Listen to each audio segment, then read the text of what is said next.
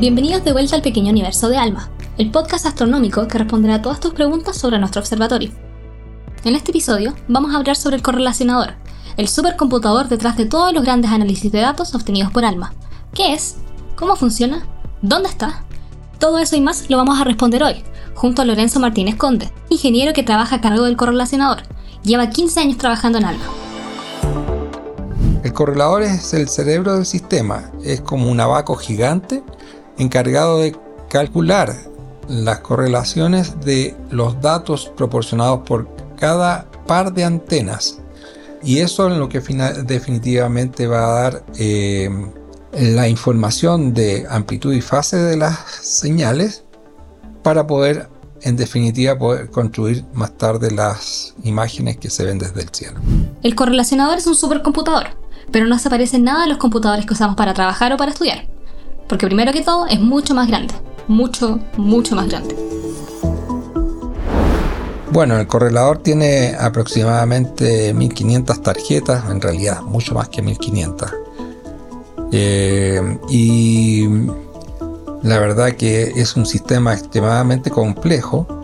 La verdad que tiene una, una confiabilidad enorme. La cantidad de fallas que tiene es muy poca. Tiene 15.000 tableros electrónicos, más de 134.000 millones de procesadores y cables y fibra óptica que se cruzan por todo el supercomputador, el cual debe mantenerse frío para evitar el sobrecalentamiento. El correlacionador puede realizar 17.000 millones de operaciones por segundo y está ubicado en el edificio técnico del llano de Cantor. Es decir, es el supercomputador ubicado a mayor altitud en el mundo. El correlador es una máquina enorme que está eh, que ocupa una habitación también enorme y que de alguna manera incluye eh, cuatro filas de 10 racks cada uno repletos de, electrónica, que es la que finalmente hace toda la función de generar la, información de las correlaciones entre las antenas. Para hacerse una idea, 10 racks más o menos ocupan 12 metros de largo. Así que para que de una, una, sola fila de esa y tenemos cuatro filas de esas. Por eso en alguna parte tienen que entrar las 1500 tarjetas o más que tenemos. El correlacionador procesa señales que vienen de antenas trabajando en pares, las cuales son llamadas líneas de base. Por cada línea de base, el correlacionador debe realizar un complicado proceso matemático que además demanda gran precisión, por lo que necesita un gran reloj. Tal como nos contaba Giorgio en el episodio anterior, el correlacionador trabaja muy de cerca con el oscilador local.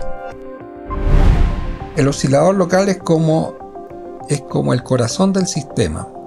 ¿Por qué el corazón? Porque el, corazón eh, tiene un cierto ritmo. Esto lo que hace es llevar todo el tiempo, las referencias de tiempo necesarias para que el sistema funcione y además las referencias de oscilador local que sirven para bajar las frecuencias desde las frecuencias del cielo a las frecuencias que nosotros podemos trabajar con la electrónica.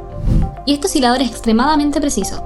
Es tan preciso que podría moverse más o menos un segundo en 100.000 años. Esto quiere decir si uno tuviera un reloj absolutamente preciso, en 100.000 años la diferencia entre ese reloj absolutamente preciso y este otro sería de un segundo.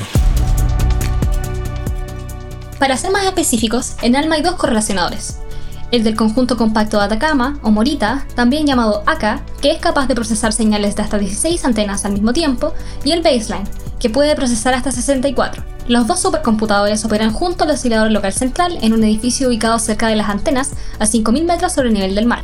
Así que ese es el cerebro y el corazón del observatorio ALMA.